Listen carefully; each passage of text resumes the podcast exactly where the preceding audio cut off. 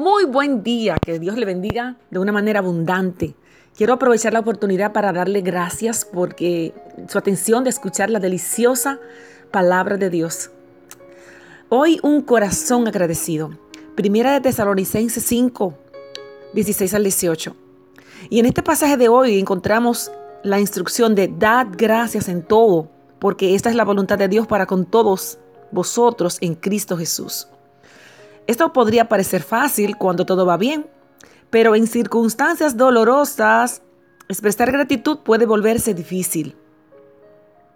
Es interesante notar que esta orden de dar gracias al Señor en todas las cosas fue escrita por Pablo, el apóstol cuya lealtad a Cristo le costó una persecución severa.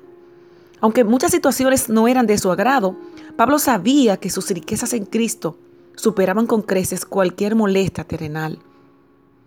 Piensa en las bendiciones que valoraba y que también están disponibles para todos los creyentes. Primero, somos invitados a tener una relación personal con el único Dios verdadero, el Señor soberano, omnisciente y omnipresente de toda la creación. Segundo, nuestro Creador nos ama con amor eterno e incondicional. Tercero, envió a su Hijo a morir como pago por nuestra deuda de pecado para que pudiésemos pasar la eternidad con Él. Aleluya. Tenemos razones para estar agradecidos. Por tanto, cuando eh, ponemos nuestra confianza en Jesús, somos liberados del temor a la muerte. Tenemos muchas razones por las que estar agradecido. Y la lista de bendiciones continúa. Fíjese, Dios adopta a los creyentes como sus hijos y lo sella con su espíritu. Efesios 4:30.